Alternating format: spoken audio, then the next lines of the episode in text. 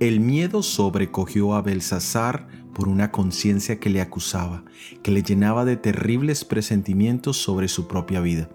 Se llenó de oscuros recuerdos de sus actos inmorales y los actos sacrílegos en los que estaba involucrado.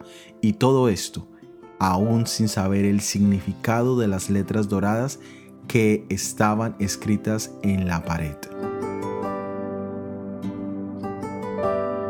La palabra de Dios nos dice que los lomos de Belsasar se debilitaron.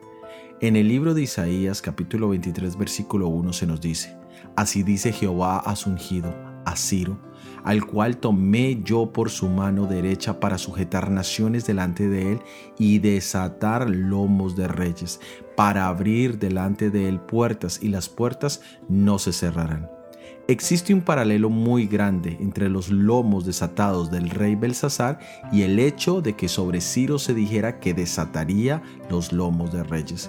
Ciro es una sombra de Jesús y Belsasar es una sombra del enemigo de nuestras almas. Cada vez que Jesús va a liberar almas del pecado, de los vicios, de la inmoralidad, el enemigo tiembla, sus lomos se debilitan. En especial Jesús hizo temblar los lomos de todas las huestes satánicas al momento de su resurrección, cuando las puertas de la tumba no pudieron retenerle.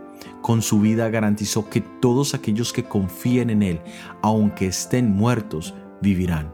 Él abrió la puerta de la vida eterna para ti y para mí, y esa puerta aún permanece abierta. Soy Óscar Oviedo y este es el devocional Daniel en 365 días.